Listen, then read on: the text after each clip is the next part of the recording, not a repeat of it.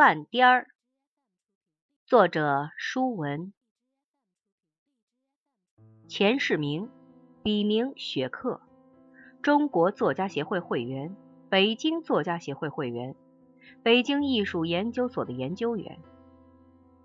他曾当过多年的小学老师及著名杂志剧团的编辑，自称半颠儿。半颠儿，北京话就是半疯，嘻嘻哈哈没正形，想一出是一出，不拘小节。上网点击其名，文坛一怪、中国狂诗人、文坛怪杰等称呼，立即吸引住您的眼球。细观钱世明，长得一点也不怪，还特别的透着敦厚与善良。您瞧，他中等个儿，壮壮实实，五官分布均匀，鼻子高挺，一双眼睛深凹雪亮，饱满的嘴唇，略黑的皮肤，衬着一头银灰色的头发，格外抢眼。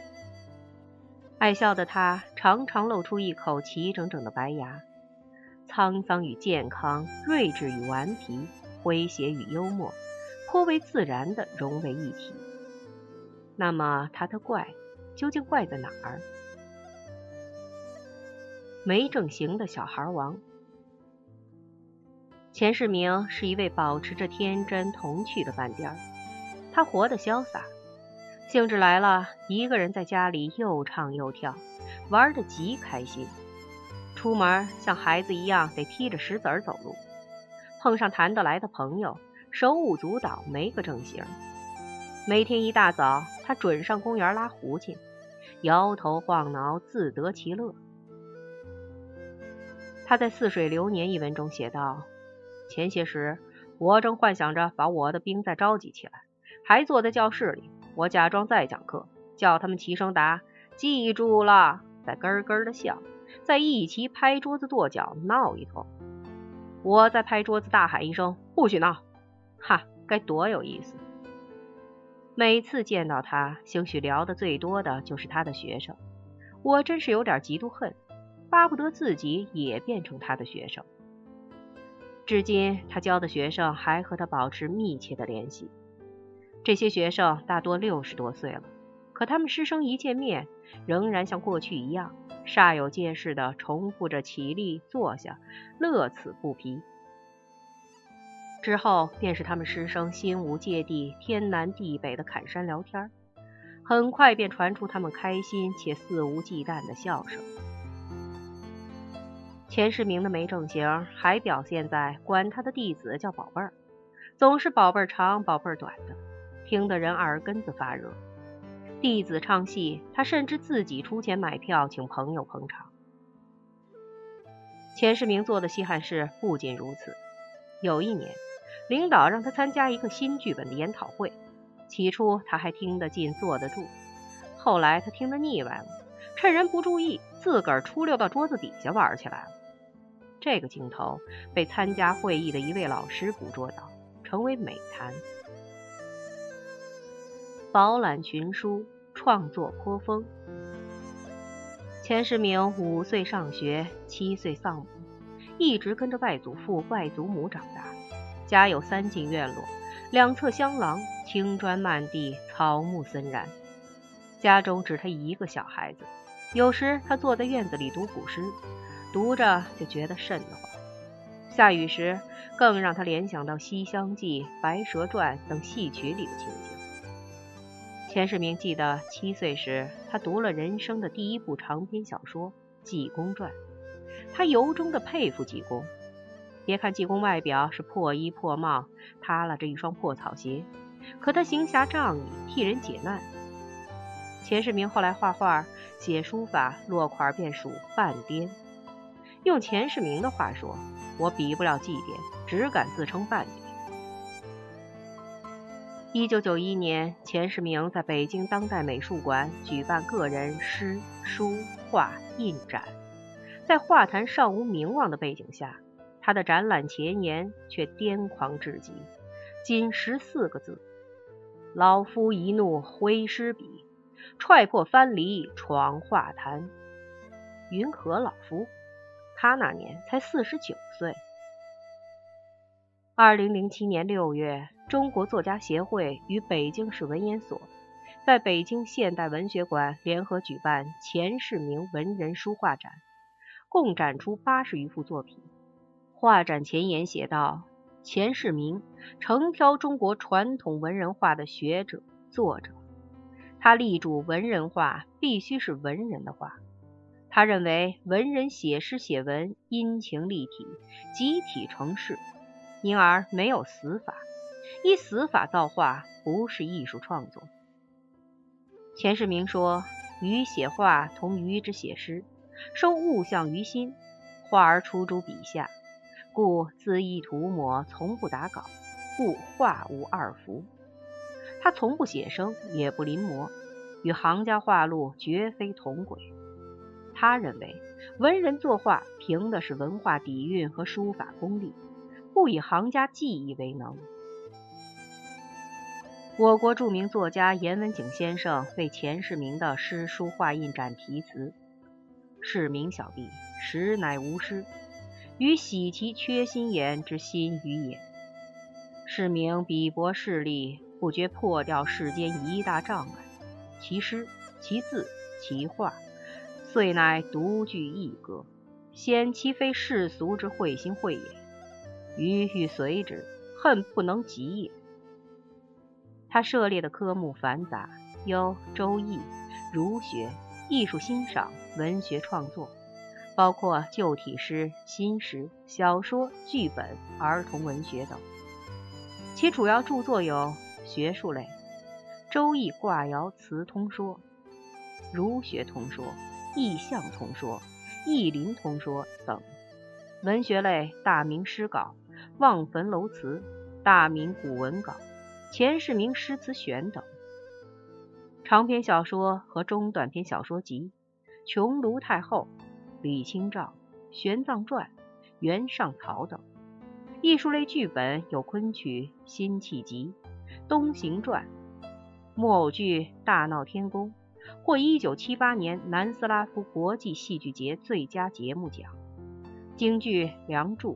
风雪寒江恨等。不仅如此，他在很多领域都有新的突破。钱世明出版了两本关于《易经》的专著，《易象通说》《易林通说》，六卷一百五十万字。以易学家金景方为顾问的《周易词典》，把他列为自辛亥以来二十九位易学家之一，其中包括我国当代著名学者郭沫若等。提出卦象思维，借助符号美学的方法研究卦象，这样就把卦象研究与艺术实践联系起来。特别是把卦象思维形式提到是表现性艺术符号的观点，以学术界之仅见。著名学者吴小玲评语：钱世明十四岁便耽于旧体诗词，潜心研读历代名家的诗文。钱世明诗词选收录了四百首格律诗和词，书中收录了王昆仑、叶圣陶、张世钊、俞平伯、顾颉刚、赵朴初等大家，自六十年代初开始给他的评语、题词和赠诗。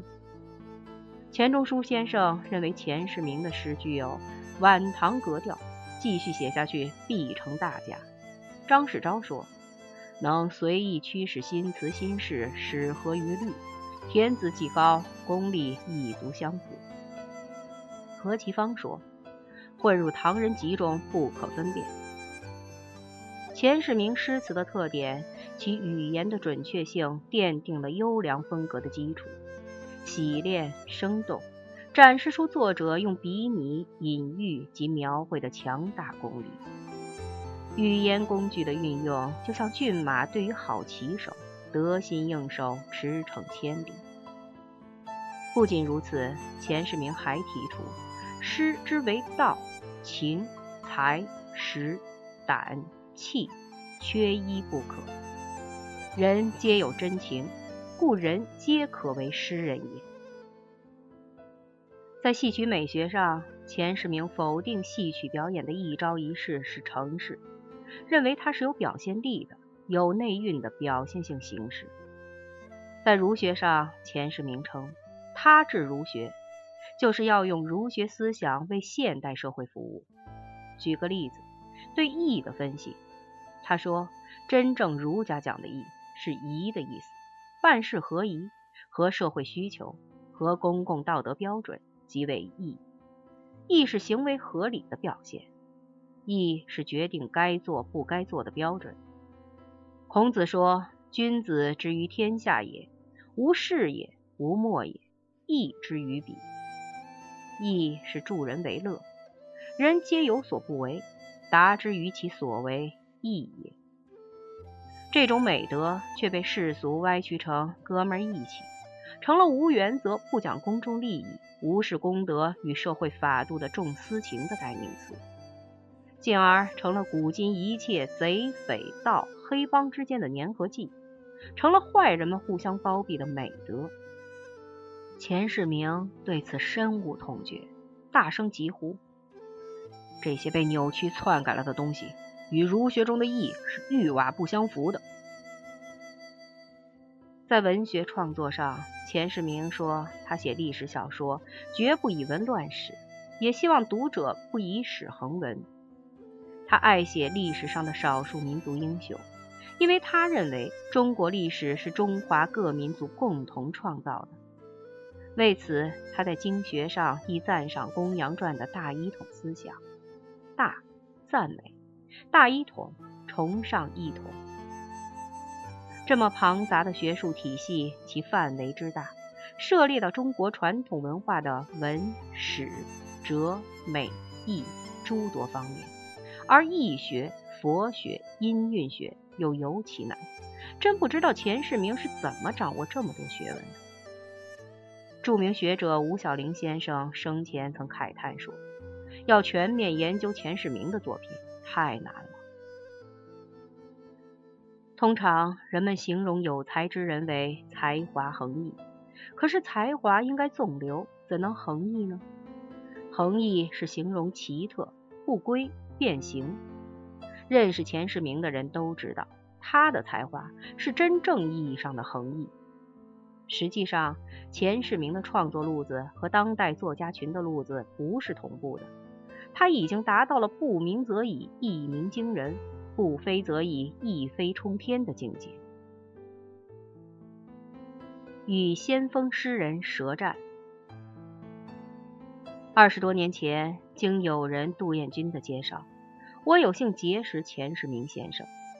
二零零三年的夏天，我所供职的单位曾邀请文学界三位名人来海淀参观明代建筑大会寺等名胜古迹。他们分别是北京社会科学院的研究员钱光培、北京艺术研究所的研究员钱世民、北京大学中文系的教授张颐武。他们三位一见面，立即聊起上世纪八十年代中期的一次著名诗歌讨论会。钱光培和张颐武共同指着钱世明说：“钱先生，当年您真行。”随即三个人会心的大笑起来，弄得我却不知所云。原来那正是现代诗崛起的时期，在那个诗歌讨论会上，有个慷慨激昂的先锋诗人发言，越说越激动。说着说着走了板，居然说从屈原到郭沫若，整个中国诗坛都是一条干涸的河流。钱世明不干了，一如大河开闸般的讲起来，不但用中国圣贤们的例子加以批驳，还以其人之道还治其人之身，也学着先锋诗人的路数，大谈西方诗学和美学。苏珊·朗格是怎么说的？格林伍德是怎么说的？克莱夫贝尔是怎么说的？他们的话是在哪本书第几页第几行？你们好好读读去吧。结果当场就把胆大妄为的后生小子们镇住，技不如人，谁也不敢再叫板。从此，钱世明的那场舌战成为中国诗坛上的美谈。纯粹的读书人。也许正是因为曲高和寡，所以钱世民的知名度还只限于较小范围，各种评奖很少看到他的名字，各种热闹场合很少见到他的身影，各种热点更跟他无关。但钱世明追求的就是以平平常常的心，安安静静做学问的书斋生活。他就像远离人间烟火的古代学人那样，对名利淡然处之，对评奖从不追求，但对作品的优劣却有着一己的坚持。治学必须有己见，识人雅会，无己见之论著是传不下去的。他心中的大美是儒学。中华传统文化之主体，其精粹于今世仍有补益。有一次，钱世明对我叹息地说：“现在真的是谬误甚多，比如栩栩如生。庄子的原话是‘栩栩然蝴蝶也’，其栩栩是欢畅高兴的意思。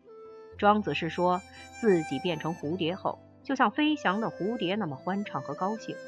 但现在。”都给解释成如同活的一样，到处乱用。早年严文景先生告诉钱世明，叶圣陶先生即对此提出过不同看法。钱世明有着很单纯的愿望，即净化学术，净化语言。他感慨地对我说：“你看现在这钱闹的，怎么连学术界都乱糟糟的？”我问：“怎么讲？”他说。那天我听广播，没想到有个专家讲《聊斋》，愣把古人之子解释成姓贾的人的儿子。从古至今，谁不知道这里说的是商人的儿子？连这都不知道，他还敢上电台去讲？我笑了笑，不置可否。接着我笑着问他：“您最瞧得起什么样的人？”钱世明说：“我这辈子最瞧得起、最尊重的，就是有真学问的人。打我年轻时起。”就只愿意跟老先生们来往，上人家家里请教去。进门只谈诗词文，从不闲扯别的。老先生们都对我非常好，手把手的教。像王昆仑先生、田明宇先生、沈从文先生，给我写信谈剧本、谈诗、谈小说，都是用毛笔，一写好几页，那真是一丝不苟。冰心先生九十多岁动不了了，还重读《十三经》注书。一九九五年，臧可嘉先生九十大寿，写了篇短文说梦，还写信托我查损梦灵之说到底是出自周武王，还是宋人黄山谷用了梦灵的典故之后。文学界的前辈们点点滴滴的言传身教，好似春风化雨，全被钱世明吸纳到心田。他照着去做，几十年来从不懈怠。在钱世明家四白落地的客厅兼书房的墙上，挂着一幅他的自题诗：“遗闻好去言伦前，人静结庐地自偏。群雀石林窗外叫，老猫总倚脚旁眠。读书乐忘暮将至，作画狂来意在先。”即使迁居沂水上，得风不负五渔边。这既是他当下生活的写照，也是他的襟怀所向。自朝至暮，饮食起居、言语动静，皆所谓学。无论社会如何变化，在他的眼里，只有学问的高低，没有其他。他只满足于做个纯粹的读书人。知足者常乐。现在北京市民的居住条件大多得到了改善，可浑身是真学问的钱世明却还住在北京东城区一座简陋的居民楼里，小三室一厅，也就六十平米吧。原装的铁窗木门，原装的水池马桶，原装的灯管，只在水泥地上铺了瓷砖。其实人们并不知道钱世明之前的家，那面积更小，仅是个老式的两居室，房子极度狭窄。当他搬进现在居住的家时，高兴得像个孩子一样，还在《北京晚报》上发表了一篇乔迁新居的散文，真是知足者常乐。别看他的家只有简易的不能再简易的装修，家具老旧的都快散了架。可他家被压弯腰的颇有年纪的大书柜上摆放的书，可都是宝贝啊。他家的善本书一函一函的，都是用蓝布包面的硬壳套着，一边一枚小小的象牙扣，像忠诚的国门卫士一样尽职，竭力把岁月的灰尘锁在外面。他只拥有自行车，没有私家汽车，更没有大房，可他觉得自己生活的挺好。凡圣贤皆如此，安贫乐道。况且钱世明是天性使然，一辈子追求的就是读圣贤书，整理和研究中华文化，沉浸其中，津津乐道，甚至是五迷三道。有时读书读得兴奋了，就手舞足蹈的来上一阵“老夫聊发少年狂”，然后冲着外部世界嘿嘿一乐，曰：“妙处难与君说呀。”大隐于世。钱世明有一句诗：“安知千载下，人间不扬手。”有人骂他狂，须知狂者进取，倦者有所不为。钱世明要求自己伤歌为云剑，脱影报国威。这是一九六二年他写的《成王昆仑诗》五言排律的首句。他刚刚二十岁。就立志做个真正能为国家做事的人。当年，王昆仑先生给年轻的钱世明写信，称赞他的诗词不类少年词语，极有大家气派。叶圣陶赞其诗多巧思，以足下之才，向学生获益匪浅。臧克家赞扬他：“你有才华，强记，方方面面都介入，而且成绩斐然。”严文景赞扬他的人品，李博势力，对朋友忠诚，潜心治学，是典型的学者型作家。还有张世钊、俞平伯、夏承焘、顾颉刚、张伯驹、钱钟书等前辈名家，都纷纷阅读钱世明的作品，为他的诗稿题字。五十多年来，钱世明把老先生们给他的这些手记都珍藏着，装订成册。名为《守教集》，每每念及老一辈大师对自己的教诲和鼓励，他都深感知遇之恩，更坚定的在不求名利、但求学问的境界中，做一名紧随其后的薪火相传者。古人说过：“小隐隐灵叟，大隐隐朝士。”钱世明学问渊贯，博集群书，他进退百家，勾陈摘引。他行文雍容淡雅，天趣盎然，高雅的文化修养使他的精神世界变得开阔而富足，使他的品格有了兰的芳香、竹的静俏、梅的高洁、松的凛然。在高楼林立、人头攒动、喧嚣的大都市中，居然还有钱世明这样的先生。他就像古老的建筑故宫、天坛、颐和园等一样。是北京的标志，是北京的符号之一。与钱世明的交往，让我总是感觉到自己学问的浅薄，学习上从不敢有一点懈怠。与钱世明的交往，自己的心里感觉特别踏实。无论做什么研究，每每遇到困难去找他，总有解决的方案。与钱世明的交往，总有一种启发和激励我心灵的东西。让我在文学创作的路上脚踏实地。而钱世明在感世生情中如何评价自己呢？感世生情笔自狂，呕心沥血成文章。暂从小鸭朝飞泪，终与天鹅画一行。落款：天下第一大笨蛋钱世明自画师。您看见了吧？这就是半颠儿，文坛怪杰钱世明的真性情。